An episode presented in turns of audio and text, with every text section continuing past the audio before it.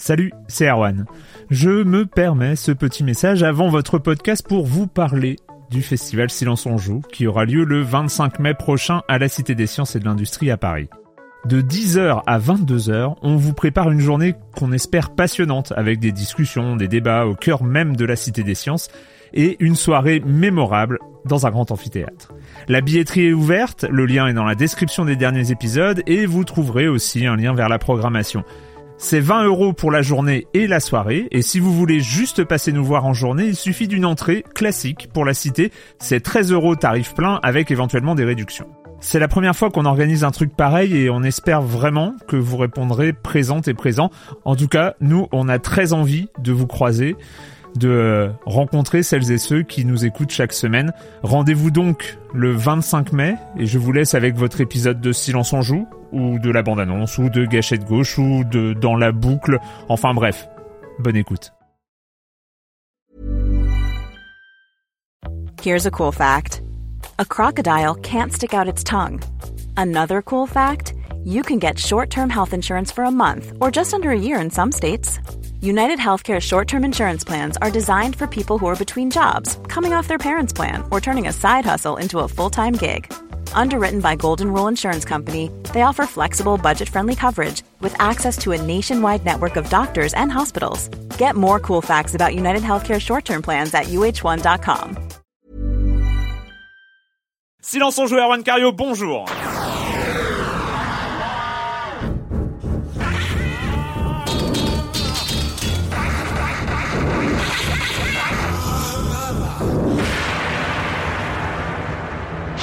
Au programme cette semaine, on va parler de l'événement, euh, l'événement multijoueur univers persistant de fin décembre et donc du ce début d'année qui est euh, Star Wars: The Old Republic, donc le MMO euh, édité par Electronic Arts et développé par BioWare, BioWare qu'on connaît très bien et qui se lance enfin dans le MMO. Et puis voilà, ça va nous faire quand même une bonne partie de l'émission. Et euh, je vais commencer en accueillant. Euh, bah, je vais en commencer par accueillir notre invité. Hein. Il faut euh, voilà dans l'ordre. Oui, parce Honneur que à lui, pour, hein. Ouais, pour, euh, pour parler de Star Wars The Old Republic, nous avons le plaisir de recevoir Eli Rothenberg, qui est un des dirigeants de Millennium. Bonjour Eli. Bonjour, merci de me recevoir. Merci et merci d'être là. Et alors pour ceux qui ne connaissent pas, euh, et oui il y en a, Millennium, euh, Millennium c'est quoi? C'est Historiquement, c'est une guilde de, de massivement multijoueurs. Vous avez commencé à l'époque, je crois, sur EverQuest. Il y avait des premières bribes. C'est ça, ouais, ça s'appelait pas encore Millennium. Et, euh, euh, et en fait, le, le, le grand début, c'était Dark Age of Camelot et euh, l'explosion, euh, l'explosion World of Warcraft et après sur d'autres jeux. Enfin bref, on Voilà. aura l'occasion d'en, d'en parler. Euh, voilà, donc Millennium et tu- on parlera avec toi plus spécifiquement en fin d'émission de pourquoi, comment les joueurs de très haut niveau, euh, d'ailleurs qu'est-ce que c'est un joueur de très haut niveau dans un dans un massivement multijoueur et pourquoi ils ont décidé pour la plupart en tout cas de passer de World of Warcraft à Star Wars The Old Republic. Mais enfin, enfin, je vais accueillir deux de mes chroniqueurs favoris. Ah, vous avez Bah, on peur, est là, hein, nous, ouais, on est ouais, là. ouais. Clément Apap de Sens Critique. Bonjour Clément. Bonjour. Et Patrick Helio de Regamer.fr et de Hitphone.fr. Bonjour Patrick. Bonjour Erwan. Euh, on commence avec toi, Clément, avant de parler de Star Wars. Euh, allez, back to Vietnam. Oui, alors pour euh, pour une news assez assez rigolote, euh, c'est la géopolitique dans le jeu vidéo. C'est-à-dire qu'on sait que généralement dans la plupart des jeux sont faits pour pour le fun, mais souvent la vision en fait géopolitique est, est dépendante de qui l'a créé. C'est-à-dire que généralement dans les plus gros jeux qu'on voit aujourd'hui dans, dans, les FPS, bah, les bons c'est les Américains, les Occidentaux, puis on tue euh, voilà des Vietnamiens, des, Russes, des, terroristes, et, des terroristes, et surtout beaucoup de terroristes, voilà. Euh, et donc là, c'est un jeu fait euh, au Vietnam, un jeu fait par euh, Immobile Games, c'est un jeu fait qui a demandé beaucoup de ressources, donc 600 000 euros, 20 personnes sur 3 ans, et c'est un jeu qui s'appelle 75 54. 1975-54, ça fait référence évidemment au 7 mai 1954, le jour de la victoire des communistes vietnamiens sur l'armée française à Dien Bien Phu. Voilà. Un jeu humaniste alors. Un jeu humaniste. Mais autant autant que nos jeux d'un côté, autant Au- Autant que Call of Duty. autant que euh, autant non, voilà ça Euh, autant que Call of Duty autant que euh, autant que les jeux de, sur le débarquement euh, sauf que là c'est une défaite française euh, cuisante et euh, donc on incarne on incarne donc des, des soldats euh, des soldats vietnamiens et euh, les ennemis, bah, c'est les Français qu'on doit tuer. Donc euh, j'ai trouvé ça assez intéressant de voir que notre vision, c'est que forcément quand on lit la news, on dit oh là là, mon Dieu, mais c'est c'est choquant. Et en fait, euh, on voit juste que ça dépend de quel côté, en fait, de, de la barrière on sans se met. Quoi. Ouais, on, sait, ouais, on sait pour quand c'est ou Alors il est sorti, il est sorti, Ah, il est euh, déjà sorti au Vietnam et il doit sortir cette année euh, aux États-Unis. On a et on sait pas encore s'il Ils sortira vont en peut-être France. changer les- les- les- J'ai comme un doute. Ils vont peut-être changer les personnages sur lesquels on tire, c'est pas impossible. Ouais, quoique, c'est- Un ça perdra peut-être un petit peu de son Un intérêt. patch en passant. Euh, Patrick, euh, alors Ah, une, eh ben. une déception, une grande déception, ou alors euh, une, Une simple mise au point. ouais, une simple Une mise confirmation. au, une mise au point. hein. On est en 2012, on est chaud bouillant, on attend des annonces de nouvelles consoles, on est à quelques mois de l'E3, donc les esprits s'échauffent. Hein. On attend euh, un premier dé- dévoilement de bah, peut-être d'une nouvelle Xbox, d'une nouvelle PS4, enfin de plein de choses comme ça. Cette année, c'est quand même, on est, on devrait être en fin de cycle. Enfin, on devrait être voilà Une sur année de transition. Ouais. sur une année de transition Ouais, et l'arrivée, en tout cas l'annonce de nouvelles bécanes. Et bon là, le CES vient de, de, de s'ouvrir et j'ai vu passer une news. Donc le CES de Las Vegas, c'est le grand raout international de la euh, de la high tech. Hein. De l'high tech, Exactement. c'est pas dédié aux jeux vidéo, Non, c'est Non, non, plus non, light Il y a quoi. peu de jeux vidéo, mais on attendait, on se disait peut-être qu'il y aura des annonces de, de nouvelles consoles. Pour l'instant, c'est pas le cas. Je crois que j'ai vu passer une annonce d'une nouvelle tablette euh, très gamer, euh, visiblement. Bon, on reviendra peut-être dessus. Ouais. Euh, en tout cas, il y a une douche froide euh, du côté de Sony, puisque euh, Kaz Hirai, qui est le big boss Sony, a euh, clairement dit que non, il n'y aurait pas d'annonce de PS4 à l'E3, que lui avait annoncé que la PS3 serait euh, articulée sur un comment dire sur un cycle de 10 ans, comme ça avait été annoncé dès le Mm, début, mm. et que pour l'instant, il n'y avait pas de pas de volonté de de- d'annoncer dès maintenant que c'est trop tôt en fait d'annoncer une PS4. Et donc, donc, a priori, du côté de Sony.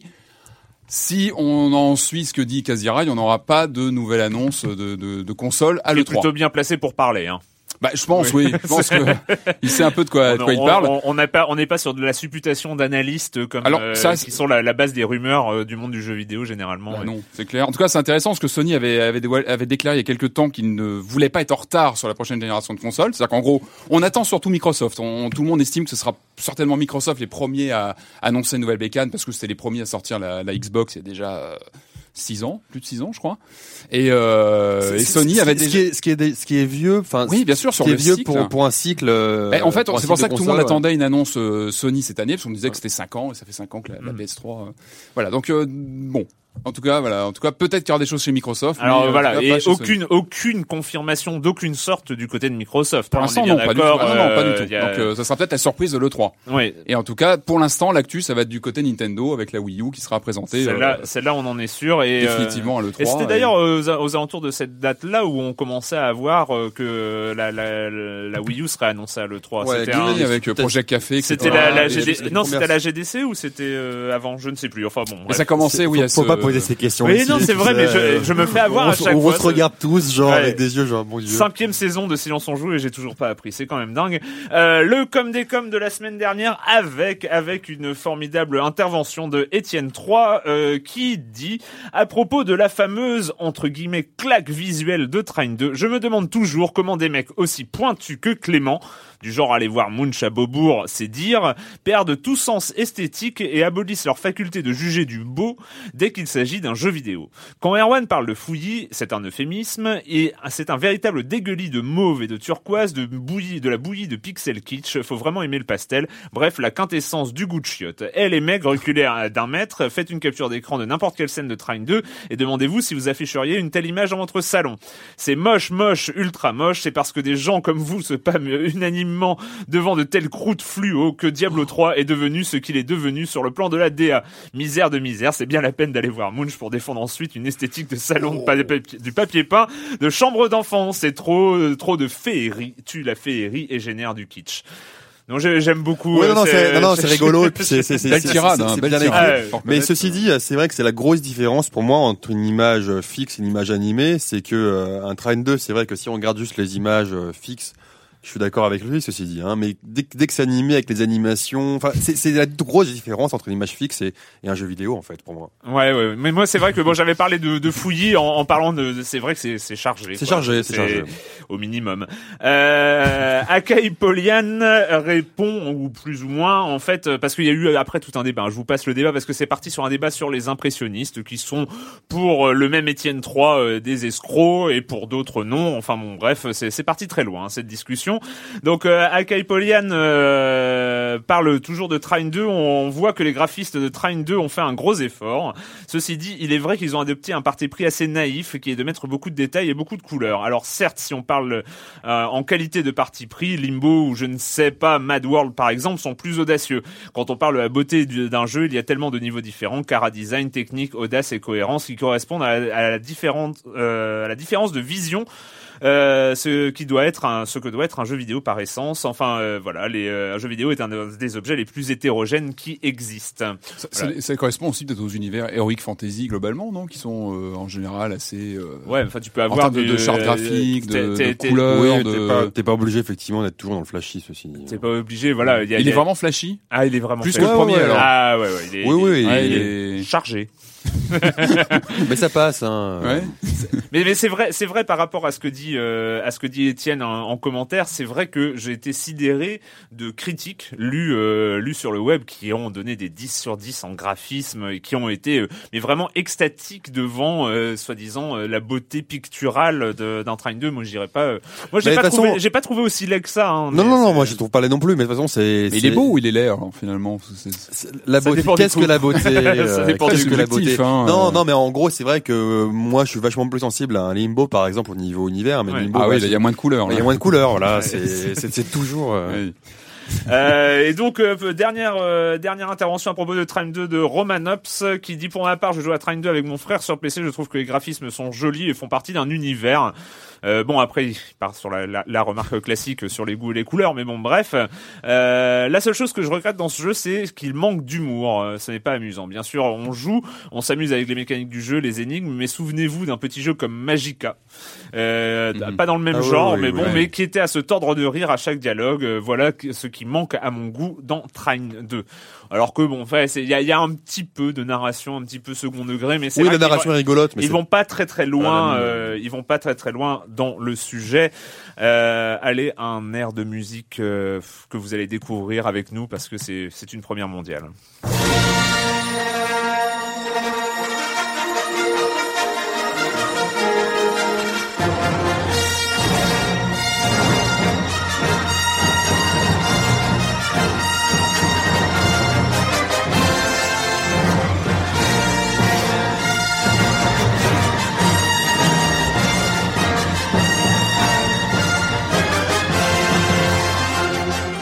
Star Wars The Old Republic sorti euh, sorti le 20 décembre pour euh, tous les joueurs lambda et un petit peu avant pour euh, les nombreux nombreux accros qui avaient précommandé le jeu auprès d'Electronic Arts. Je crois que c'était le 13 décembre la, sortie petit à petit. hein, les serveurs ouvraient petit à petit.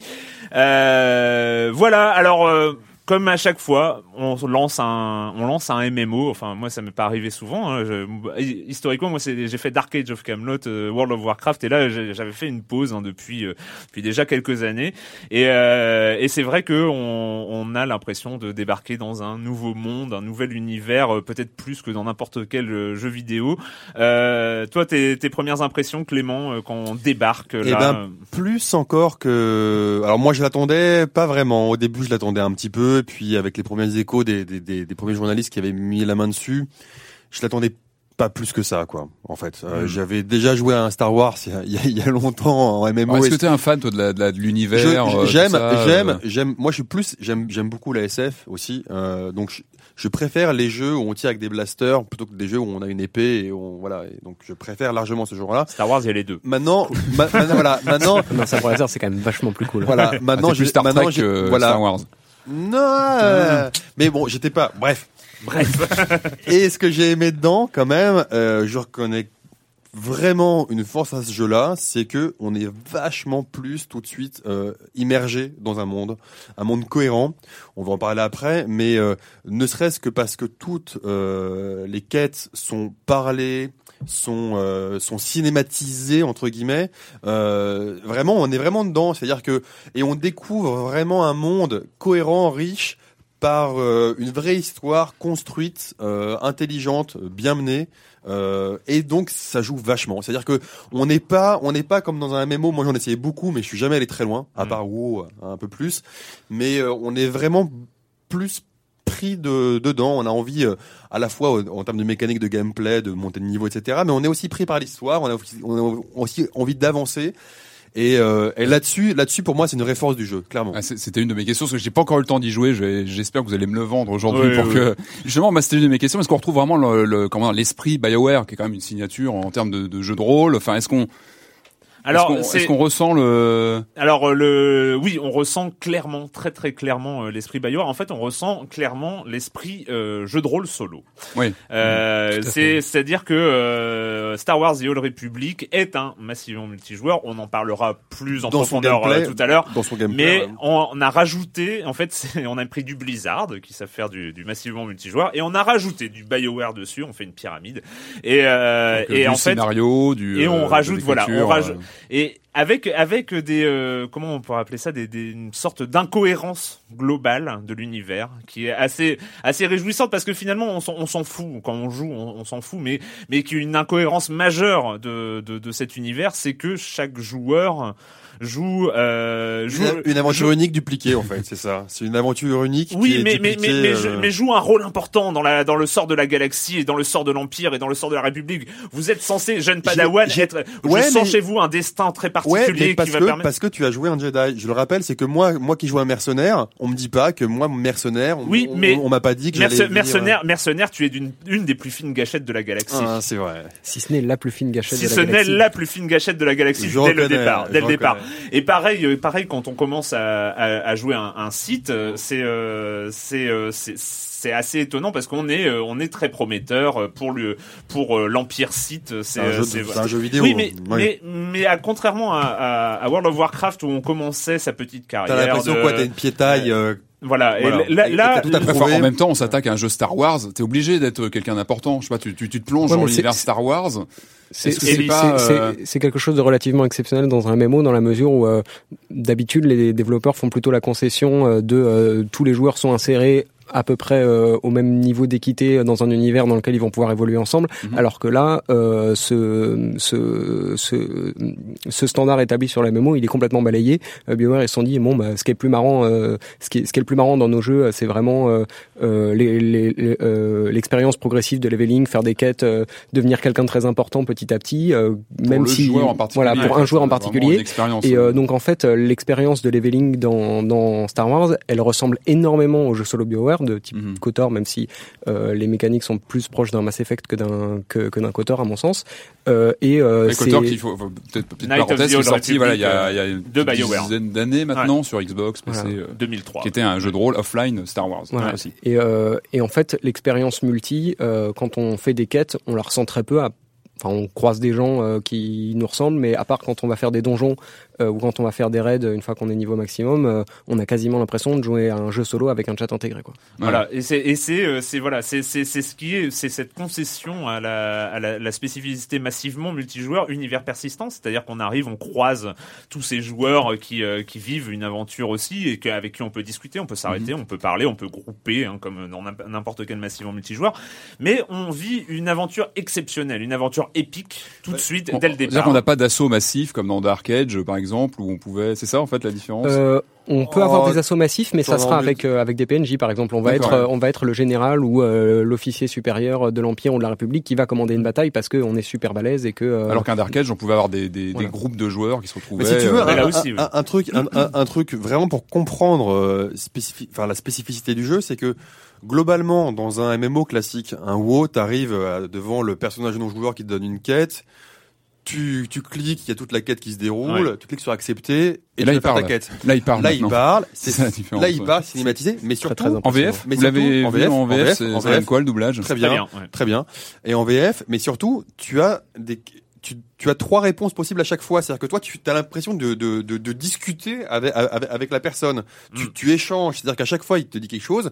Toi, tu donnes une réponse. Ça va ouvrir vers telle ou telle euh, opportunité. C'est vraiment différent. On sait que si on fait une réponse euh, de la, enfin négative, enfin plus force ou une, euh, ou une réponse plus, euh, enfin côté obscur ou côté machin, Mhm. tu vas pas avoir la même fin de, de quête ou la même le même déroulé de quête. Tu Ouais. sais que si tu tues telle personne, bah tu l'auras plus après. Si tu la sauves, après elle va pouvoir t'envoyer un mail pour te donner de l'argent. Donc il y a un vrai impact sur le scénario. il y a un vrai impact, Ouais. mais, mais même au niveau de la qui est pas quête. survendu comme on peut l'avoir. Voilà, au niveau de la quête, jeux. au niveau de la quête, moi ce que j'ai vraiment, bah, la grosse différence, c'est que tu interagis dans la quête, c'est-à-dire que quand ils te donnent la quête, t'as quelques échanges, et toi, t'as le choix entre trois réponses. Enfin, Il y a, il y a un système. Souvent. euh, Ellie, oui. Pardon, oui. Il y, a, il y a un système d'ailleurs qui est bon, pas très original, mais qui est assez sympa euh, avec euh, cette histoire de roulette où on a euh, trois choix possibles pour chaque dialogue. C'est qu'en fait les, les trois choix possibles correspondent à des à des pistes de dialogue, à des orientations, et en fait les, les phrases qui sont effectivement prononcées par le personnage qu'on contrôle sont sont en général plus complexes que le choix Comme Mass Effect, hein. Je crois Ouais, que c'est pareil.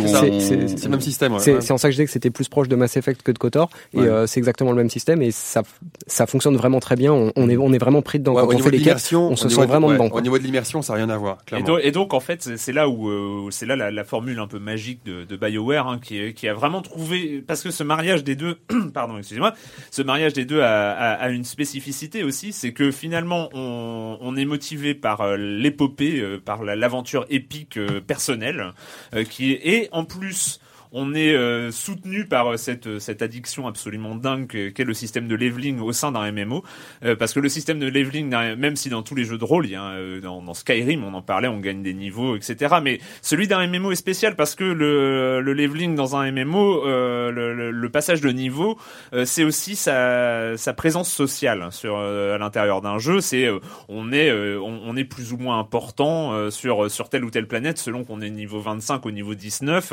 et euh, sur tel autre selon qu'on est au niveau 50 au niveau 43 et, et donc euh, on est motivé comme ça par devenir de plus en plus puissant et, et c'est c'est c'est c'est un des moteurs les plus dramatiques d'un d'un MMO hein, Ce qui est marrant, c'est que toi, tu, tu le vois au niveau euh, puissance sociale. Moi, je le vois plus au niveau. euh, euh, moi, ce qui me pousse, en fait, parce que comme moi, je joue vachement en solo, en fait. hein, moi aussi voilà. par ailleurs mais, Mais, mais ce qui me pousse, c'est plus, tu sais, euh, quand tu vas voir ton maître de classe, tu sais quel truc tu vas pouvoir débloquer au niveau d'après Mm. ou d'ici deux niveaux.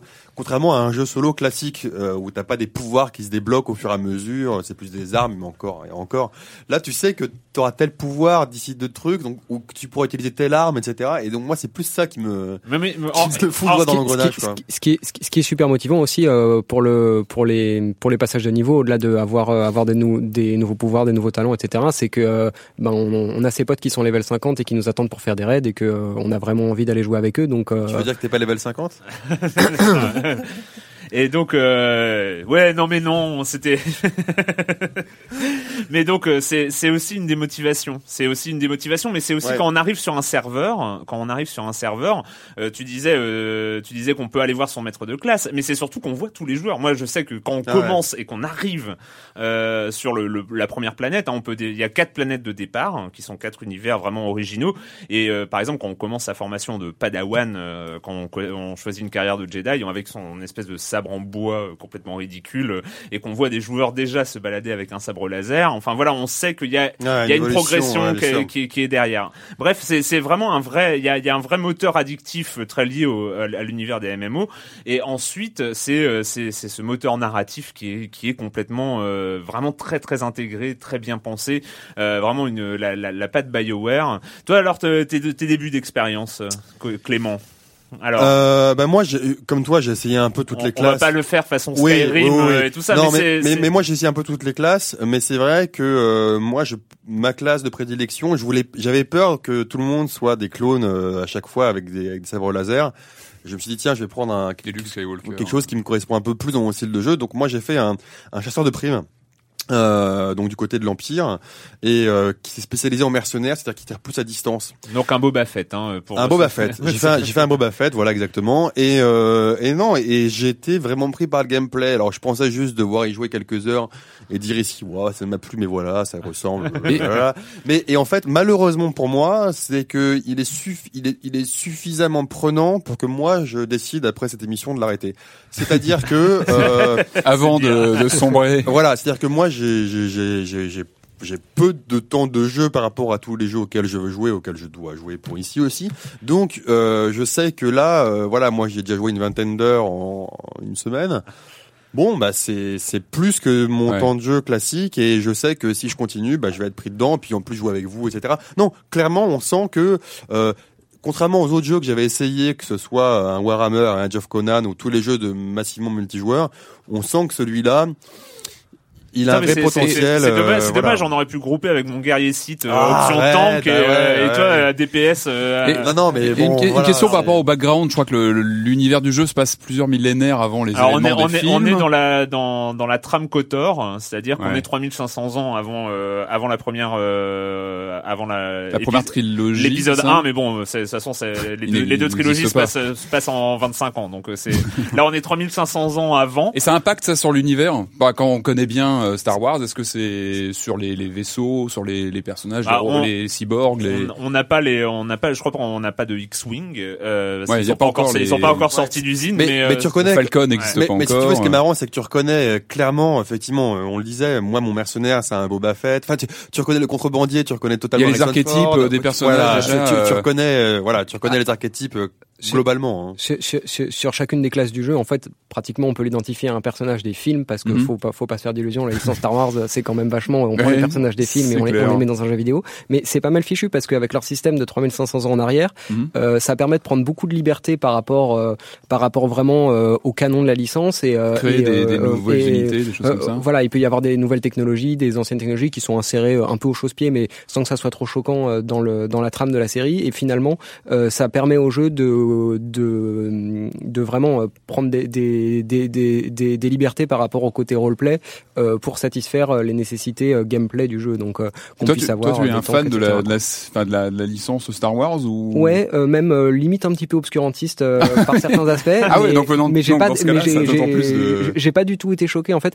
Euh, j'ai trouvé ça admirable à quel point, bah, enfin, c'est un truc qui avait déjà été réussi dans Kotor, hmm. à quel point ils arrivent à faire plier la licence sans la, sans la trahir complètement pour euh, pour répondre vraiment à des exigences de gameplay, d'équilibrage, etc. Mhm. Et, euh, et, ce qui est, ce qui est vachement intéressant, c'est que on va beaucoup plus aussi. Et moi, moi, c'est un, un, des aspects qui m'a vachement plu. On va beaucoup plus dans la politique euh, mhm. que dans euh, que dans les trilogies cinématographiques. C'est-à-dire que l'équilibre entre l'Empire, Sith et, et la République et les Jedi, qui sont mhm. pratiquement très, enfin ils ont ils sont un peu reniés hein, dans la République. Ils ont un peu ils ont un peu loupé leur coup dernièrement avec un, un, traité de paix signé signé en dernier recours avec euh, avec l'Empire Sith. Hein, le, le, jeu commence euh, quelques décennies après un après un traité de paix où euh, l'Empire a plutôt gagné.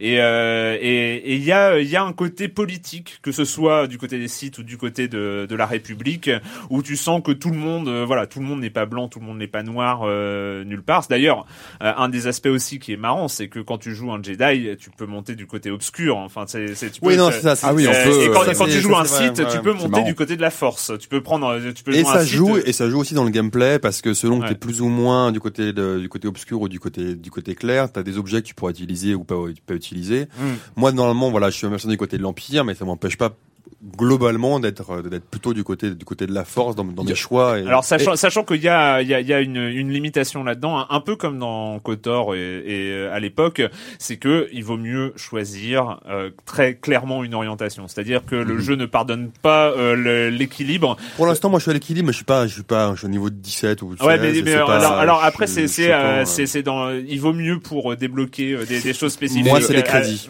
Moi c'est. Une question pour Ellie en, en tant que fan de Star Wars est-ce que tu avais joué au Star Wars Online euh, de, de Sony Online Ouais, alors j'avais joué à Star Wars Galaxies. Euh, Galaxies, pardon. C'était, euh, c'était un, jeu qui m'avait vachement enthousiasmé à l'époque, parce que en tant que joueur de MMO et fan de la licence, je pouvais pas passer à côté d'un, joueur comme, d'un, d'un jeu comme ça, surtout qu'à l'époque il y avait pas, pas vraiment d'autres MMO intéressants ou n'était pas encore sorti. Et en fait, c'était un jeu qui était super sympa. Euh, pendant trois semaines et après ça devenait vite très très ennuyeux. ouais, moi sur, sur le papier il était bien, mais après dans les faits. Ouais. On va on va euh, continuer hein, donc euh, sur euh, Star Wars The Old Republic en allant peut-être plus du côté du multi, du la façon de jouer de Star Wars. Mais rappelez-vous, c'était la première vidéo qui scotchait un petit peu la gueule quand même. C'était à l'E3 2009. C'était une présentation de Star Wars. We have returned.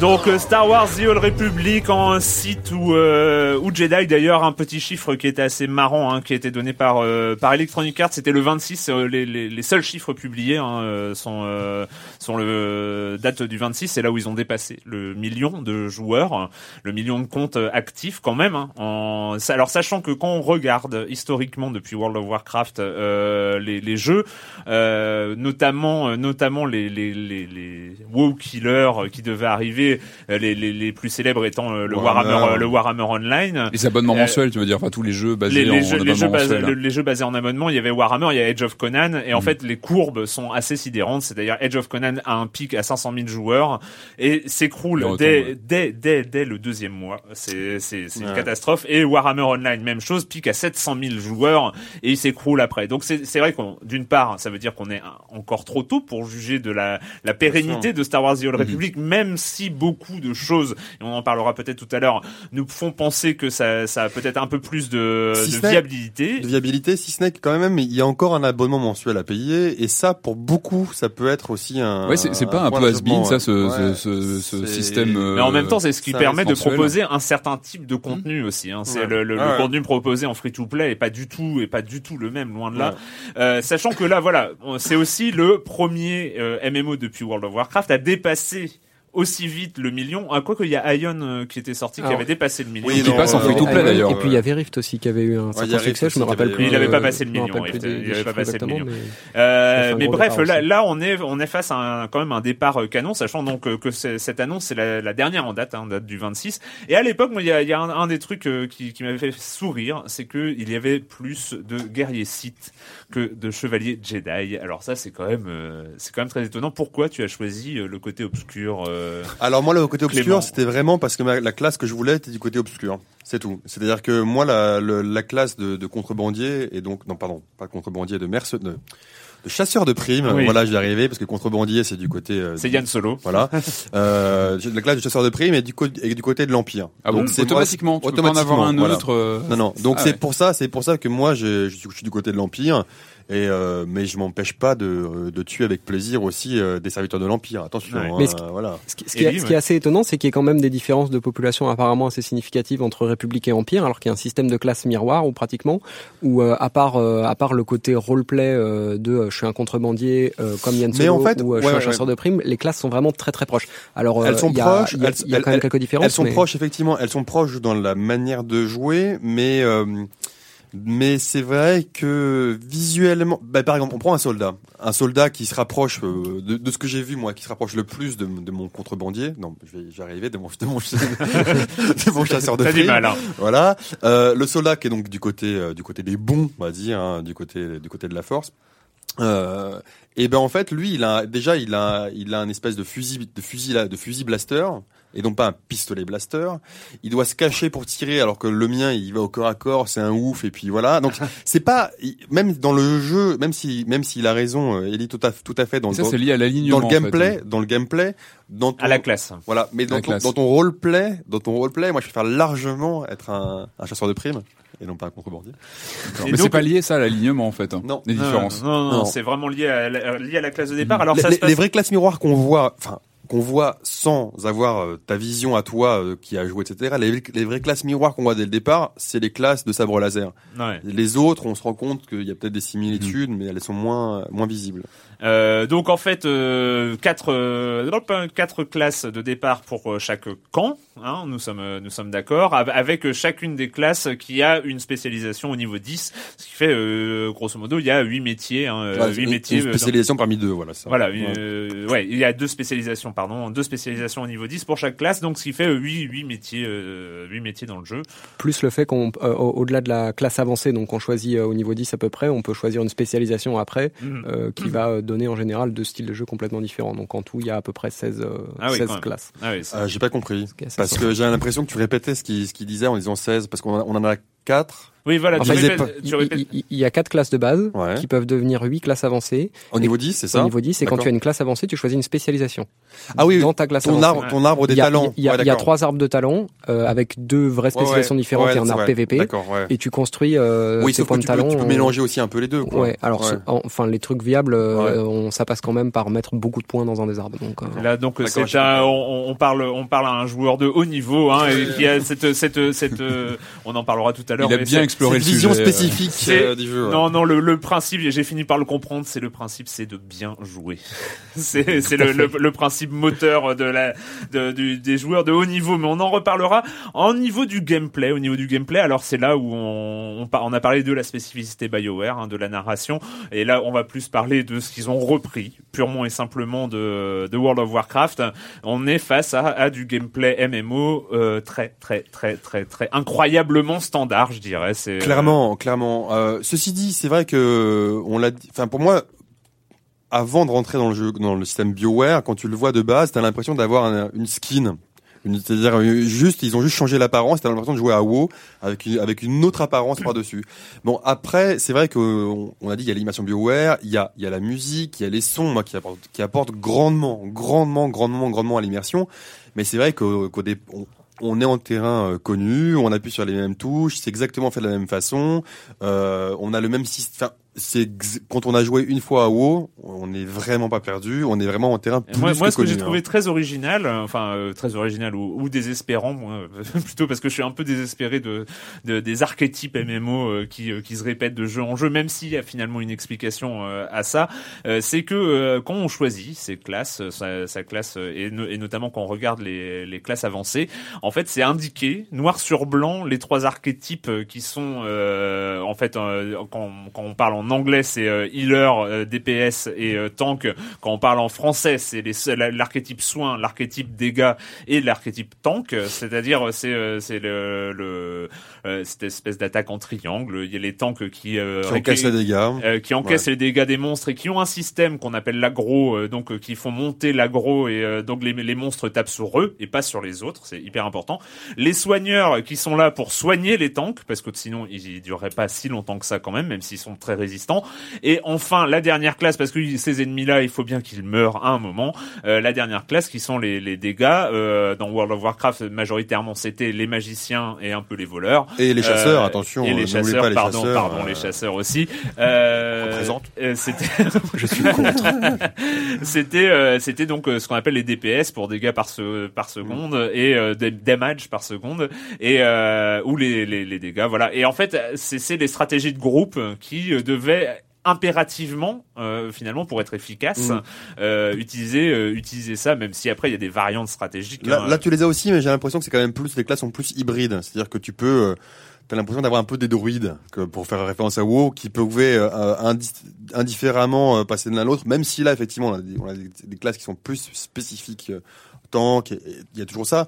Mais moi, en tout cas, c'est vrai que je peux être à la fois tank, healer et DPS, quoi. Et, tout, que- et tout le monde peut être un peu DPS aussi, donc. Est-ce euh, que Ellie cautionne? Parce que tu dois avoir quelques En fait- années de Warcraft derrière toi. Je sais Bah- pas combien de temps tu as joué, mais euh, Euh, j'ai joué pendant 6 ans et euh, Ouais, quand- oui, vous voulez pas savoir combien de jours j'ai passé Non. à jouer Non. à 6 ans, voilà. Ton slash play et t'as combien? Euh, trois chiffres avec euh, très personnel un premier comme question. chiffre relativement élevé en, en jour en jour voilà c'est ça jour. donc euh, plusieurs centaines de jours hein. Voilà. donc tu euh, connais bien World of Warcraft. Voilà, dire. donc euh, moi je vais aller euh, peut-être un peu plus loin en disant que la principale originalité de gameplay de Star Wars The Old Republic, c'est que les objets rares sont en orange et pas en bleu. voilà, je pense que ça résume assez bien le- la chose, c'est-à-dire que c'est vraiment c'est du copier-coller, reskiné. Euh, le côté archétype euh, qui était déjà bien bien assumé dans WoW euh, dès le lancement de WoW, qui a été encore plus enfoncé à coups de marteau euh, dans les, di- les différentes extensions et principalement dans Cataclysme où c'était carrément affiché dans l'interface qu'on était tank, DPS ou heal. Euh, ça c'est aussi complètement assumé dans Star Wars The Old Republic, donc il y a vraiment aucune nouveauté à, à ce niveau-là. Effectivement à, à bas niveau, enfin quand on est en train de, de leveler jusqu'au niveau 20-30, on peut tanker un peu en étant en étant dégâts, mais euh, c'est pas très efficace. Et par contre compte dès qu'on est niveau maximum, c'est euh, c'est c'est pas possible de tanker en étant autre chose qu'un tank, c'est pas possible de faire du dé- dégât en étant autre chose que dégâts. Donc t'as pas eu pas beaucoup de ruptures en mettant les pieds dans, dans, dans Star Wars en fait. T'as retrouvé beaucoup de. Bah, euh, c'est exactement la même chose, quoi. À part que, à la part que les, épées, les épées sont rouges et bleues, encore que d'en haut, les épées étaient rouges et bleues assez tôt aussi. Euh, Donc euh, voilà, c'est vrai, c'est vrai que c'est le côté Mais un ça- petit peu déprimant. Mais de- ça peut être une de- faiblesse aussi à terme, ouais. Je pense. Mais que- pas forcément une faiblesse parce qu'on est on est face à un système de, de, de gameplay qui est rodé hein, pour le moins, c'est-à-dire que c'est on a un peu fait ses et, preuves et- aussi. et après, hein, et après on va on, on, Ouais, on mais- va on va en parler quand on va euh, à partir euh, parler du haut niveau, mais finalement on, on est dans, dans une évolution du genre MMO. C'est euh, c'est comme si euh, un, un FPS sur Si, si. PC sortait et on contrôlait plus le viseur à la, à la souris si tu veux. C'est c'est il y a il y a, Ouais, il y a- ouais. il y a quelque chose de cet ordre-là, c'est-à-dire que les gens ont appris à optimiser, à, Ouais. à parler Ouais, MMO et finalement euh, changer les systèmes. Après il y a d'autres, il Non, y mais a ça- d'autres systèmes. hein. Il y a il y a Eve Online qui Voilà, c'est un choix, c'est un choix de la facilité entre guillemets, c'est un choix pour vendre et on le comprend. A moi, aussi- je, me- je rappelle de ce MMO où, euh, ah, je me rappelle plus le nom. C'était un MMO où là tu devais viser, où tu devais viser, c'est-à-dire Ouais. que il y a- t'as- il y avait Neocron à l'époque. euh, c'était Neocron. Voilà. Est-ce qu'il n'y a pas aussi une merci. volonté de faire venir les gens de Warcraft, hein, qui ont Bien aussi la culture Ah, Warcraft oui, depuis des années, et donc de aussi de répondre à leurs Bah, habitudes, leurs, surtout que euh, les gens soient pas perdus en fait. Voilà. voilà, de, retrouver. euh, Il y a aussi, Moi, je, je pense. euh, Je, je considère pas nécessairement que c'est un défaut. Après, c'est sûr que c'est pas très ambitieux, mais après tout, euh, il y, a, y a, y a- il y a un parti pris déjà tellement ambitieux au niveau de l'expérience de leveling, qui est quand même un truc qu'on n'a jamais vu dans un MMO, Mhm. euh, au niveau d'un jeu, du, du jeu quasi solo, etc., dont on a déjà parlé tout à l'heure. Euh, je pense que les joueurs sont déjà suffisamment dépaysés. Alors des joueurs casaniers comme les joueurs de MMO euh, qui aiment pas qu'on leur change leurs habitudes, etc. euh, parce que bon, euh, quand on a Mm. passé six ans à jouer, un- à, à jouer énormément à un jeu et qu'on a pris ses habitudes, on n'a pas forcément envie de tout chambouler du jour au lendemain. Tu joues encore Euh, à Warcraft ou tu Alors je, par curiosité, j'y ai un petit peu rejoué la semaine dernière pour voir où ça en était. Bon, euh, il est clair que les que les attentes d'un peu de renouveau euh, sont largement légitimes et que euh, Mhm. on comprend bien que que les joueurs aient envie de quelque chose d'un peu nouveau et qu'ils soient tentés par l'expérience Star Wars et Haute République. Et on va parler euh, plus précisément hein, de, de, de l'expérience Millennium euh, de, sur Star Wars, c'est-à-dire euh, cette expérience de jeu que euh, vous, auditeurs, nous, euh, nous joueurs, euh, ne connaissons pas. Et euh, surtout, surtout, en fait, on est toujours euh, assez perplexe hein, euh, sur euh, sur cette façon de jouer parce que c'est euh, c'est une façon qui va euh, très loin dans l'optimisation, dans la dans la, la- justement ce dont on va parler. euh, Qu'est-ce que bien jouer euh, à un MMO euh, Donc qui, Et puis l'organisation quasi euh, pas militaire, mais, ah mais, non, mais, voilà, euh, militaire, ouais. militaire, militaire. Mais on va on va revenir dessus et euh, auparavant on va écouter comme chaque semaine Monsieur Fall et sa chronique jeux de société, Monsieur Fall de TrickTrack.net. Bonjour Monsieur Fall. Bonjour mon cher Erwan, cette semaine je vous propose de jouer un cadavre, mais pas n'importe quel cadavre, un cadavre Oui, grâce à Kerry Brettenstein et Todd Brettenstein, vous allez jouer des zombies. Alors ils ont sorti il y a quelque temps un jeu qui s'appelait Zombie, dans lequel vous jouiez des hommes qui essayaient d'échapper à des zombies, ils couraient dans une ville euh, pour essayer de rejoindre un hélicoptère et s'envoler et échapper ainsi au tourment de l'enfer à tout jamais. Et dans Humain, c'est le contraire, vous allez jouer des zombies qui n'ont qu'une obsession, c'est attraper des humains pour leur téter la cervelle. Alors c'est un jeu sorti il y a juste là quelques jours en français, entièrement traduit par Edge. C'est un jeu pour 2 à 6 joueurs à partir de 10 ans pour des parties de 60 minutes environ. Et il vous propose donc de jouer un rôle, un rôle de zombie. Donc vous allez pouvoir jouer un mineur, un avocat, un musicien, une majorette, un catcheur ou un docteur mort. Et vous avez qu'une obsession, c'est courir, attraper des humains. Alors, que contient cette boîte Pour une trentaine d'euros, vous allez avoir à l'intérieur donc ces cartes personnages et vous allez avoir des tas de petites figurines.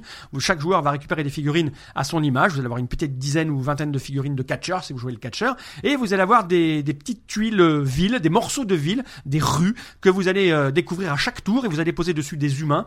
Ensuite, vous allez vous déplacer. Vous avez un certain nombre de déplacements en fonction de votre carte zombie que vous avez trouvée. Et vous allez tenter de rentrer dans des, bâtiments. Vous allez défoncer des barricades pour attraper des, des humains. Donc, une fois que vous les avez chopés, il va falloir faire des combats, jeter des dés pour savoir si vous réussissez à les attraper. Puis vos adversaires vont pouvoir jouer des cartes combat pour vous embêter. Vous allez jeter des dés. Vous allez retourner des cartes à nouveau pour voir si vous allez transformer ces humains que vous avez attrapés en eux-mêmes des zombies pour vous aider à attraper de nouveaux humains pour devenir au plus des zombies. Enfin bref, c'est rigolo, c'est amusant, c'est fun, c'est très aléatoire puisqu'il y a du jet de dés, mais on est dans le pur jeu à l'américaine, juste fait là pour s'amuser.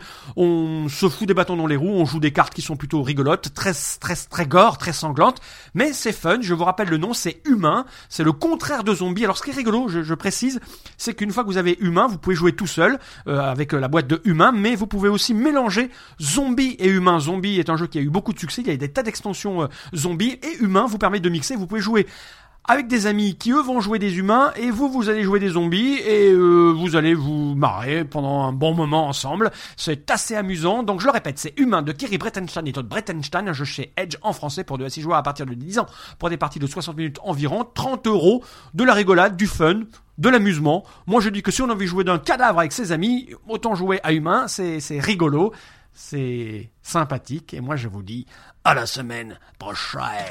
À la semaine prochaine, Monsieur Fall. euh, donc euh, l'extension hein, humain. euh, Enfin non, Ouais. c'est un nouveau jeu humain par rapport au C'est jeu ça, zombie. ouais. je crois qu'il y a Voilà. un truc des martiens aussi euh, dans la même série. Ah une bon, bonne série. ah bon, ah bon. Ouais, ben écoute. La minute culturelle et euh, même si Marmot 19 n'en est pas absent, on- nous allons commencer avec une série de questions d'un certain VNZ euh, qui euh, parle d'un événement hein, qui s'est euh, déroulé dans les années 80. Oh là Pourquoi Universal a-t-il porté plainte contre Nintendo dans ces années-là, dans les années 80 Sans doute, euh, voilà. Universal contre Nintendo. Oui. Alors c'est pas l'histoire de, des Dents de la Mer qu'on avait vu, c'est pas ça parce que ça, pas c'était Nintendo, Atari. c'était Atari, Oui, oui. donc c'est autre chose. Hein, euh. Merci, Autre quelle chose. jolie réponse. Ah, Universal Nintendo, c'est énervant, je, oui, c'est. Eh bien, c'était film, pour euh, euh, atteinte au copyright dans Donkey Kong qui jouait trop Ah, proche bah de oui, oui, King Eh oui, Kong. Kong, mais oui, évidemment. oui, oh là là, on le savait, en c'est plus. Alors ça. attention, qui a gagné et comment? Ah, bah, alors, alors ça, alors attention, Euh, attention, alors, Attention. Attention. Euh... Moi, je crois que c'est Nintendo parce qu'ils ont, bah, ils ont euh. renommé, c'est pour ça qu'ils l'ont appelé Donkey hein, d'ailleurs. Euh, pas du tout. Pas bah, du tout, mais- non, Euh, c'est. Mais euh, c'est Nintendo qui a gagné, oui, Ah, euh, ah, c'est ah, euh, quand même. Mais un de leurs avocats a montré que Universal avait eux-mêmes Copié sur euh, euh, des- avait, avait eux-mêmes pris King Kong euh, qui était dans le domaine public euh, dans un procès. En fait, en fait, Universal avait eu un procès contre RKO quelques années auparavant et Universal à cette euh, occasion avait démontré que King Kong était dans le domaine public. Donc euh, voilà, donc euh, Nintendo a repris le même argument pour euh, contre Universal. Comment Nintendo euh, a-t-il remercié l'avocat qui a trouvé cette, euh, cette en lui offrant une borne du jeu. Ah non, c'est mieux quand même. Deux bornes du jeu. Et tout ça, c'est dans le bouquin d'Alexis Blanchet. Ça m'énerve parce que je l'ai Ah, lu et, euh, et c'est les boules Eh parce bien, que je vais tenter ma de chance deux avec trois bonnes manières. marques. non, ce n'est pas ça. Bien joué, bien tenté, Ellie. Euh, non, ils lui ont offert un bateau appelé Donkey Kong et Un les- bateau. un bateau, oui, Un un vrai bateau, un bateau, oui, oui, un bateau Donkey Ah ouais, un euh, bateau, ah bah la classe quoi. et les droits exclusifs de ce nom pour tout bateau. Et ils ont aussi nommé un personnage en son honneur. hein. Ah, c'est rigolo ça. Luigi. Non, c'est pas. Eh bien, euh, comment comment s'appelait cet avocat? Ah, ah, ah. Eh bien, cet avocat s'appelait John Kirby. Oh Voilà. C'est pas vrai. c'est- Kirby. Alors, euh, non. Moi, ma source, c'est ma, ma source, c'est les questions de la minute culturelle. Ça, ça Après, me paraît que Kirby, son nom vient de. Non, j'y crois Je vais ressortir le bouquin Ouais. d'Alexis et je vais Ah, me plonger écoute. dans tout ça. euh, euh, euh, pas. Ça serait, vérifier. ça serait une- Il avait une tête de gros coussin rose. c'est ça Voilà, c'est ça. Il, a- il avait une tête C'était bien très portant. Il, voilà, Ouais. il était bien quoi. un peu. Il était bien et il mangeait beaucoup. Euh, et la question de Eh ben. Marmot 19 qui traîne, hein, qui traîne dans les archives de euh, de la minute culturelle depuis quelques semaines voire quelques mois. C'est une question parce qu'il en pose souvent, donc j'ai- j'étale hein, sur euh, Super Meat Boy. Sur Super Meat Boy, euh, que vous avez joué, que vous connaissez par cœur, euh, les intros de chaque chapitre font référence à un jeu culte. Ça, c'est les intros de tous les chapitres de Super Meat Boy font référence à un jeu culte. Citez-moi les huit jeux concernés, euh, un point par jeu. Pac-Man. euh, Eh non. Mar- euh, Mario. Non plus. Oh là là euh, eh Ah. oui, eh oui, eh oui.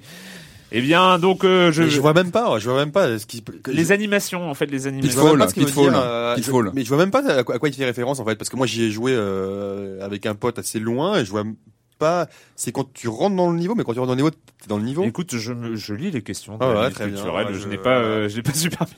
Là, c'est Marmotte qui gère. Hein, doute. c'est Marmotte qui gère, euh, sauf sur les, sauf sur le nombre de boutons sur la, sur la Master Là, il y a- System. euh, y a eu ça- une discussion là. Le reste, euh, le reste, c'est lui. Et bien donc le chapitre 1, c'était Street Fighter 2, le chapitre de Castlevania, le chapitre 3, ah, The Adventures of Lolo. Le chapitre 4, euh, Ninja Gaiden, puis Mega Man 2, Pokémon euh, rouge et bleu, euh, Ghost and Goblin, et pour finir, c'était Bubble Bobble. Moi, je vais le relancer parce que je vois pas du tout, du tout, du tout, du tout de à quoi toute il fait façon, allusion. hein. relancer euh, Super Meat Boy, Super. Meat Boy, ce C'est- n'est jamais mauvais, perdu. ouais. Donc euh, voilà, on le dira jamais assez. Euh, Super Meat Boy euh, sur Steam et sur euh, sur euh, sur Steam. Sur les, voilà, sur les appareils. Et il y a- il- il est- il est- bah non, sur Xbox. Sur, Oui, bah oui, oui, oui, oui, Xbox, oui, évidemment. Oui, pardon, Xbox, pardon. on a Bah oui, oui, commencé- on a sur commencé Xbox, sur oui, Xbox. oui, oui, ouais. oui, oui, voilà. Exact, exact. Je sais pas, de commencé sur Xbox. J'ai un peu de mal sur ce coup-là. Eh bien, nous allons continuer avec Star Wars et euh, il y a quand même une musique originale et voilà le thème principal de Star Wars The Old Republic.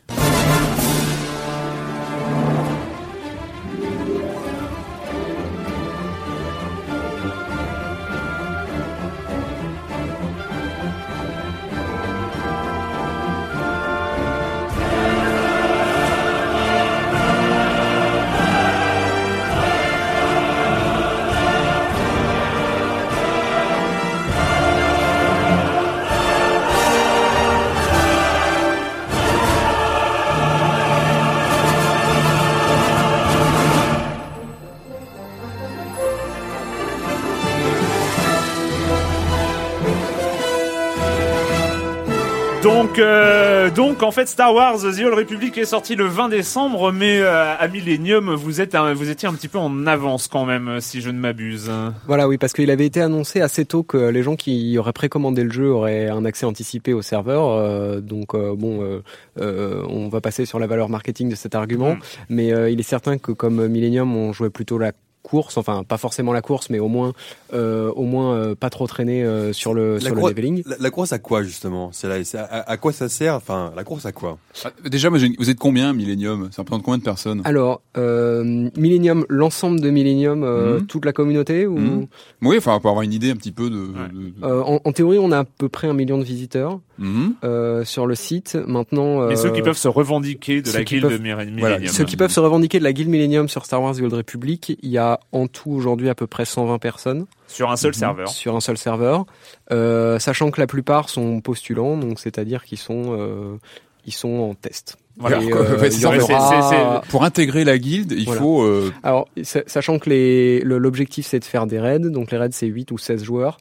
Il y a 120 personnes, dont euh, à peu près 115 en test. Euh, donc, sachant que l'objectif est d'avoir une trentaine de personnes à la fin, euh, c'est c'est- ça, ça se veut relativement sélectif. C'est-à-dire que en fait là vous êtes dans une phase d'évaluation des Voilà. joueurs de Star Wars The Old Republic, en tout cas des bons joueurs, parce que je pense qu'il faut déjà avoir un niveau, ne serait-ce que pour euh, entrer dans la phase de test euh, voilà. Alors, chez c'est- vous. c'est c'est difficile d'évaluer le niveau des joueurs avant la sortie d'un jeu, mais euh, évidemment, il y a des entretiens, savoir ce qu'ils recherchent dans le jeu, etc. Savoir s'ils des ont une- entretiens une expérience euh, dans les dans le jeu ou euh, en... Euh, des entretiens en vocal euh, sur euh, Skype TeamSpeak, ou- Skype, des choses comme ça, euh, où euh, ils nous envoient d'abord une candidature écrite, ensuite on discute un peu avec eux. Et, Et c'est quoi les questions pièges justement euh, dans- dans- d'entretien pour euh, entrer dans une guilde de jeux vidéo euh? Euh, euh, c'est pas moi qui me suis occupé des, des, des entretiens euh, spécifiquement pour la guilde Thor, mais à l'époque où je dirigeais la guilde WoW, Alors Thor Euh, The Old Republic, hein, on précise que voilà. C'est le jeu Maintenant, euh, quand on, on parlait de WoW, tout le monde commençait à savoir de quoi on parlait. On parlait de World of Warcraft. Maintenant, pour Star Wars The Old Republic, sachant que si on prononce l'acronyme, on a l'impression d'éternuer. On se- voilà. Donc, Thor, euh, c'est pas un bonhomme avec un gros marteau, c'est Star Wars. Voilà, c'est aussi un bonhomme avec un gros marteau. Aussi. Aussi, mais c'est autre chose. Donc moi, moi ma question pré- ma question piège préférée, pardon, euh, pour la guilde la guilde WoW, c'était euh, est-ce que vous seriez prêt à jouer à 20 heures par jour pendant deux mois? Si les types me répondaient oui, je me disais qu'ils étaient pas suffisamment équilibrés pour euh, pour pouvoir euh, rentrer dans la Oh, guilde. piège. Mais bon, ça, C'est ça, comme un prérequis d'avoir du temps, de pouvoir jouer à des, à des moments donnés. De, c'est il, il faut, il- il- ça, ça demande plus d'organisation que vraiment énormément de temps. Alors évidemment, il faut avoir euh, quelques heures par semaine, même un peu plus que ça, euh, Voilà, à, c'est à- à- à com- consacrer au jeu. Mais, combien, mais par surtout, exemple ça demande une bonne organisation. On, en général, on va demander 5 soirs de présence par semaine. Une, une, euh, une soirée de présence, c'est entre 4 et 5 heures. Donc ça va demander au moins 20 heures de jeu par semaine, ce qui est beaucoup. Mais euh, c'est pas du délire intégral non plus. euh, quand on sait qu'on peut facilement passer 70 heures par semaine sur un MMO quand on est quand on en veut vraiment. Mais 5 soirs, Euh, 5 c'est soirs, pas ça quelque chose de te, délirant. 5 soirs par semaine, en fait, ça, ça te prend toute ta vie sociale. Enfin, quand même, t'as plus beaucoup de vie sociale, quoi. T'as, t'as, Oui, il reste deux en- soirs. En, Alors en après- même temps, euh, Clément, Oui, non, rappelle, mais- rappelle-toi quand tu jouais dès les débuts à World of Warcraft. On te voyait plus beaucoup, hein, Clément. Euh, je dis pas que non non mais c'est voilà c'est pour qu'on ait une idée de ce que ça Ah oui, représente oui. en termes Non, non. d'application de temps et de Non mais ouais. pour, pour, pour savoir ce que ça représente réellement euh, dans la vie d'un joueur, il faut savoir que ces, ces soirs de présence, euh, c'est uniquement pendant la, la progression, pendant, pendant la compétition en fait, jusqu'à ce qu'on ait tué tous les boss qui sont disponibles à un moment donné. Parce que c'est en ça la général, course, ça c'est la dure compétition, c'est Deux ça. semaines, trois semaines, un mois maximum. Vous Là, plantez euh, tous les là, boss c'est- et voilà. après. euh, Et après, c'est euh, C'est-à-dire guillemets détente, quoi. vacances quoi. C'est-à-dire Et, que donc, et après vous frimez. C'est voilà. pour, C'est pour, ça. euh, l'objectif en tout cas. Parfois, ça dure un peu plus longtemps que ça et ça se passe pas très bien. Mais Pour résumer, donc les guildes très haut niveau comme euh, comme la Millennium, qui est donc la première guilde française, euh, voire européenne, euh, non pas européenne parce qu'il y a les Alors, Allemands qui sont très forts. voilà. Mais euh, ça. bref, Allemands sont très euh, forts. c'est oui, oh putain, je l'ai sorti. Pardon. Euh, c'est pas grave. Euh, en fait, la course entre les très grandes guildes mondiales, c'est euh, les premiers à arriver sur les modes cauchemar. Enfin voilà, arriver sur les instances de très haut niveau. Et euh, il y a une il y a une vraie course, c'est-à-dire Voilà. quelle guilde euh, arrivera à battre le boss Alors, final. pour, pour l'instant, c'est plus une course contre la montre que véritablement entre les guildes, parce que le jeu étant un peu, même beaucoup buggé euh, au niveau des instances de raid, etc. C'est assez difficile d'établir un classement vraiment euh, légitime, incontestable, etc. Vous défrichez pas mal, quoi, en fait. hein, Donc voilà, actuellement, il reste, euh, si mes dernières données sont exactes, euh, trois boss qui sont pas tombés en mode 16 joueurs et euh. Leurs joueurs sont comptés, les pauvres. voilà, leurs leur, leurs jours sont comptés, mais c'est surtout parce qu'ils sont bugs euh, à D'accord. l'heure Ah oui, actuelle et sont un- probablement un poil trop difficiles, mais euh, ça c'est probablement surtout parce que les joueurs sont pas encore assez bons. Donc euh, pour pour continuer parce que là on est on est un peu dans, dans, dans le côté presque anecdotique de la, la, la guilde de haut niveau, combien de temps vous jouez, euh, etc. Euh, ce qui est intéressant, c'est que Star Wars: The Old Republic, c'est euh, pour vous en tout cas, c'est Mhm. le, le successeur factuel euh, de World of Warcraft. Il n'y avait pas eu cette euh, cette migration, Euh, c'est-à-dire que vous, tu, tu m'expliquais ça, euh, on s'est déjà vu euh, à, à ce propos-là euh, cette semaine. Euh, tu m'expliquais ça euh, non la semaine dernière, pardon. Euh, c'est que euh, vous avez arrêté euh, d'avoir une présence officielle entre guillemets sur Mhm. World of Warcraft euh, au premier tiers de Cataclysme, donc la dernière extension, parce que le contenu, il y avait une lassitude, le contenu vous permettait pas d'avoir un, un défi assez important, et, Alors, euh, et, et à partir de Je, ce je- je- je dirais pas que c'était que le défi était pas assez important, mais disons que euh, on en avait marre quoi. Au bout de bout de six ans de de progrès un peu toujours sur les mêmes choses, un peu euh, euh, avec peu de renouvellement des mécaniques. On sentait que les développeurs étaient de moins en moins intéressés par le par l'expérience de jeu à haut niveau. On s'est tous un peu lassés de WoW en même temps. Cataclysme qui a pas vraiment tenu ses promesses alors qu'il avait l'air génial sur le, sur le papier. Et là, c'est vrai que ça faisait pratiquement un an euh, qu'on attendait tous euh, un gros MMO euh, qui allait nous donner fin euh, en termes de, en termes de compétition c'est et de intéressant, à mon avis, pour des éditeurs de MMO d'avoir des guildes présentes de haut niveau. Ceci dit, ces guildes-là, ça représente un pain de mouche, euh, un millionième de leurs euh, de leurs clients quand même. Oui, mais Ah, c'est ouais. c'est Ah, toujours le, le euh, même truc. C'est est-ce que est-ce que euh, Millennium, tu parlais quand même, il y a un site d'une guilde de très haut niveau dont le but c'est de faire des instances niveau 50 et des instances niveau 85 dans World of Warcraft, qui fait un million de visiteurs uniques euh, sur son site internet. C'est-à-dire qu'il y a un rôle, il y a un rôle quand même de prescripteur. Alors, ce qu'il faut savoir, c'est que pour, pour le site internet, excuse-moi de Non, t'interrompre, non, non, je comprends. Euh, les, les gens viennent pas forcément acclamer la guilde Millennium. hein. Il y a d'ailleurs beaucoup de gens qui nous détestent. Mais en revanche, euh, nous, ce qu'on aime bien, c'est vraiment aller au fond des jeux dans lesquels on s'investit. Donc, on s'investit dans Thor et aussi dans d'autres jeux. Je vais pas m'é- m'étendre là-dessus. Et euh, par aller au fond des choses, j'entends euh, aller explorer les mécaniques d'optimisation des différentes classes, aller écrire des, des guides explicatifs sur euh, euh, quel type d'équipement utiliser, quel euh, point de talent, euh, dans, dans quel point de talent investir en priorité, euh, les, et décrire des stratégies sur les boss, etc. mais- faire des vidéos. mais, mais Et donc, euh, ça- c'est des ça, choses moi, partager avec la voilà. communauté. ça, moi, vous, pardon. ça, moi, en tant que joueur, je vois l'intérêt parce que Mhm. souvent, je vais sur des, des sites de guildes, même à WoW, pour voir euh, bah, comment comment mieux jouer, comment développer mon personnage. Mais j'imagine que, et je le sais, vous, vous, vous êtes, vous êtes pas ça à but non lucratif. Maintenant, vous êtes une SARL, vous avez des Mhm. revenus, et, et justement, j'imagine que si vous êtes passé euh, de WoW à, à Thor, Mhm. arrive, c'est aussi parce que vous, comme comme des chefs d'entreprise, vous voyez justement euh, qu'il y a un marché, et que le marché va passer de WoW à Thor pour pour l'audience aussi. Ben- c'est pas un rôle de prescripteur, je veux dire, c'est que vous passez parce que vous sentez que ça va passer là-dessus. Ouais, c'est c'est- c'est-à-dire que bon, euh, je vais je vais je, je vais pas faire comme si tout était blanc, tout était noir. C'est clair qu'il y a il y a un certain nombre de motivations en termes d'audience derrière, mais avant tout, euh, la, la la guilde des joueurs de Thor, c'est beaucoup des, des anciens joueurs de la guilde des joueurs de WoW qui sont pour la plupart complètement bénévoles et euh, qui vraiment vont sur Thor parce qu'ils ils sentent que c'est le MMO qui leur plaît. Et euh, et nous, en tant que responsable du site Millennium, on va on va on va donner un, support à cette motivation là à, jouer à partager et, à, avoir des échanges euh, avec la communauté et éventuellement de la prescription. Euh, euh, on ne fait que suivre la, la passion des joueurs en fait, parce qu'on pense que ce qui va passionner les joueurs de haut niveau, ça va aussi passionner toute la communauté. Mais là, là où, en fait, finalement, les, les joueurs de très haut niveau dans un MMO à abonnement, hein, sur, surtout sur ce, mhm. sur ce modèle de MMO, font partie finalement d'un écosystème de joueurs. C'est un, un oligo-élément presque de cet écosystème, mais finalement aussi un oligo-élément important euh, pour un rôle aussi de décryptage, d'optimisation, de conseils mhm. aux joueurs euh, et tout ça pourquoi, selon toi, les, euh, les, ces joueurs de haut niveau sont passés sur, sur Star Wars The Old Republic ben, en, dehors de la lassitude dont tu nous as parlé. Je, peux, alors, comme je disais déjà, il y a bon, il y a bien, il y a, il y a bien sûr l'effet de lassitude, mais ça, ça n'explique pas tout parce que euh, il fallait un jeu qui soit suffisamment enthousiasmant pour que euh, on, on, sorte de sa torpeur de j'en ai marre des MMO où ça m'intéresse plus et il n'y a pas d'alternative. Euh, il fallait qu'il y ait un jeu qui, qui, qui ait suffisamment d'ampleur pour qu'on se dise allez je vais me remettre dans un nouveau MMO que je ne connais pas. Je vais apprendre un nouveau système de classe je vais apprendre un nouveau système de talent etc bon encore qu'on a expliqué tout à l'heure que c'était très proche de ce qu'on connaissait déjà.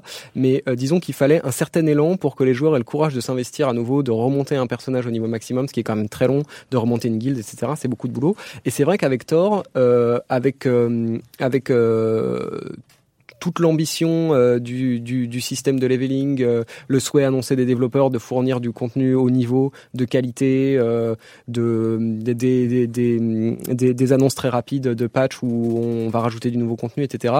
les joueurs de Millennium se sont dit et, et je pense que je pense qu'ils ont raison et j'espère que que, que l'avenir le montrera que on avait enfin peut-être un jeu qui était au moins digne de se mesurer à World of Warcraft. Je sais pas si ça va le dépasser, je sais pas si ça va vraiment prendre sa place dans la communauté, mais on se dit là il y a peut-être quelque chose à faire.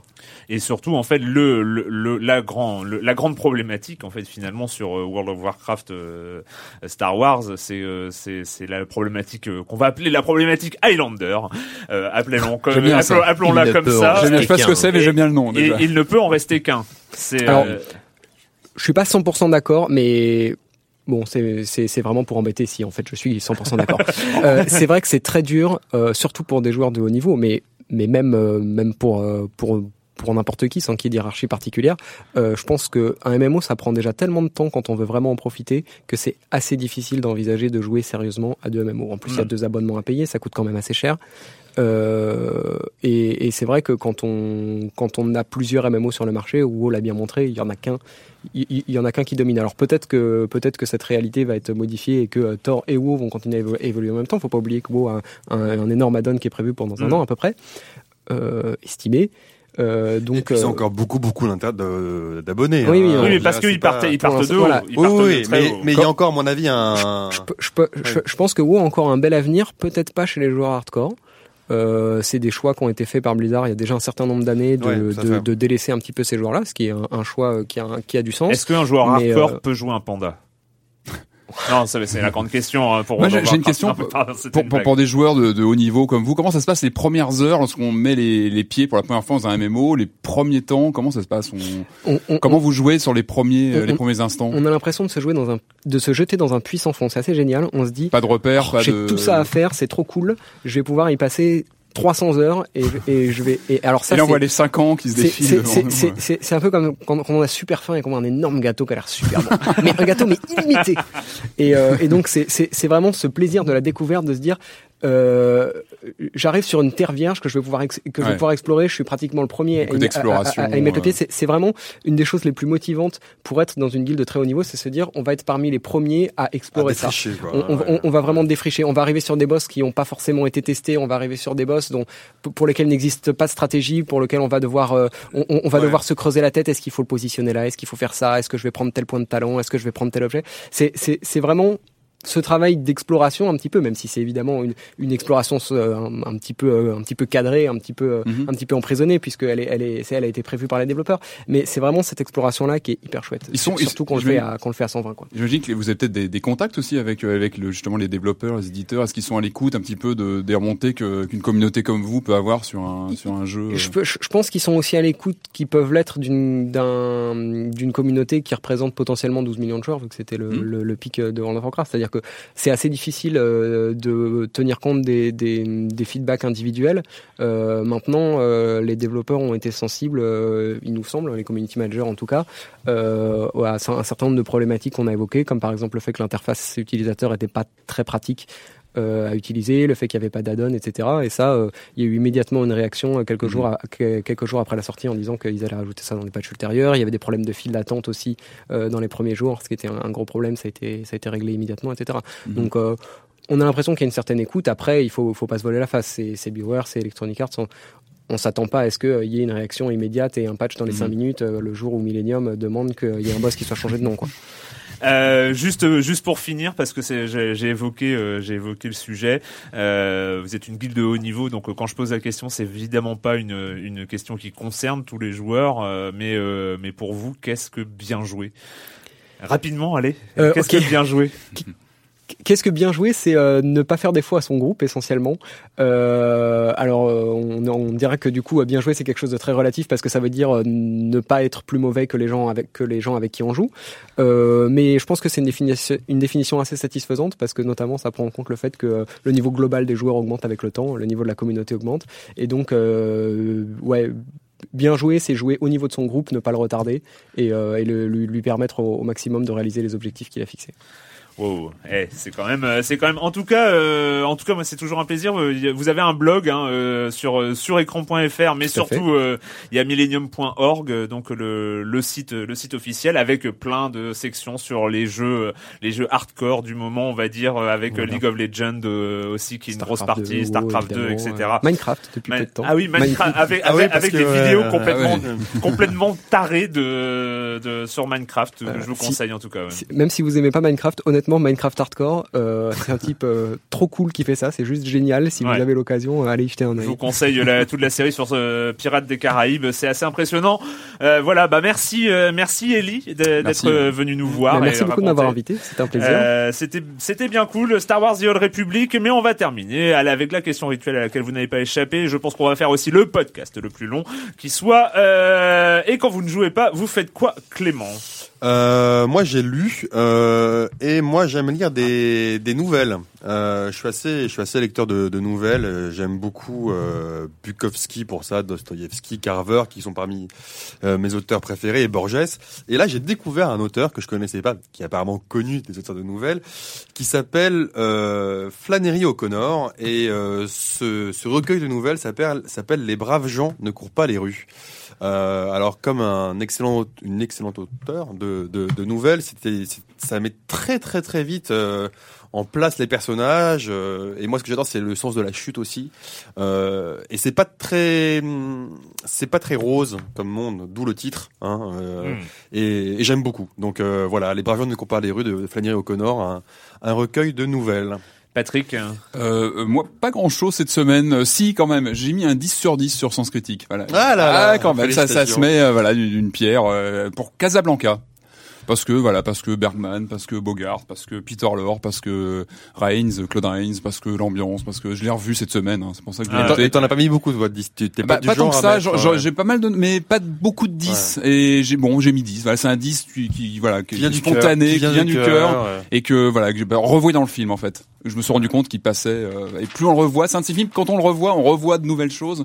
L'âge venant, on voit d'autres choses. Enfin, c'est un, c'est un grand film, voilà, Casablanca. Alors, ça, ça, me fait hurler de rire de poser la question à Sophisti, euh, guild de leader sur World of Warcraft. Et quand tu ne joues pas, ça arrive, tu fais quoi Tu vas pas être déçu du voyage. Euh, pendant les, les, vacances de Noël, là, je suis descendu à Marseille euh, pour aller aménager euh, donc la Millennium Gaming House euh, dont je vous parlais tout à l'heure. avant l'émission, avant ouais, l'émission, une, une, maison de 400 mètres carrés consacrée au jeu. Une maison de 400 mètres carrés à Marseille, bien ensoleillée, très sympa, où en fait euh, nos, nos, joueurs, euh, nos joueurs professionnels euh, viennent s'entraîner toute la journée. L'ambiance est assez excellente, c'est vraiment super sympa de pouvoir de sur la terrasse. exactement. Moi, je suis, je, je, suis allé, je suis allé coder des petits bouts du nouveau site Millennium sur la terrasse avec mon, avec mon portable. C'était assez sympa.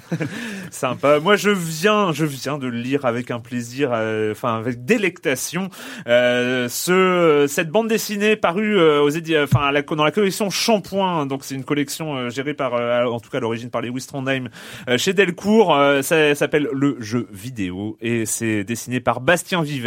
Si vous connaissez, c'est c'est un blogueur BD notamment et un dessinateur hein, qui est qui Oh, est il a absolument fait, il a fait, génial. il a fait beaucoup de BD qui ont qui ont Ouais. marqué les dernières Ouais. années. hein. Et, euh, et mais son blog est absolument à mourir de rire tout le temps et, et surtout dans son blog euh, régulièrement il, il- c'est un grand joueur de, de Street Fighter 4 et, euh, et notamment du Street Club. Euh, voilà, c'est euh, c'est au format manga. hein, euh, c'est juste exceptionnel. Il y a une finesse, on voit jamais les écrans, on, il y a que des, il y a- on voit que les joueurs, mais on sait très bien de quoi ils parlent, à quoi ils jouent.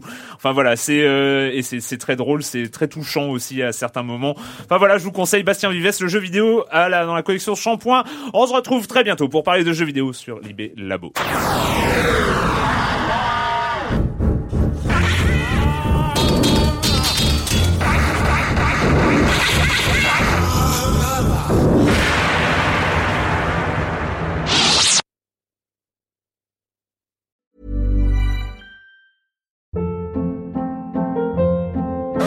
Hold up. What was that? Boring. No flavor. That was as bad as those leftovers you ate all week. Kiki Palmer here, and it's time to say hello to something fresh and guilt-free. Hello Fresh. Jazz up dinner with pecan-crusted chicken or garlic butter shrimp scampi. Now that's music to my mouth. Hello Fresh. Let's get this dinner party started. Discover all the delicious possibilities at hellofresh.com.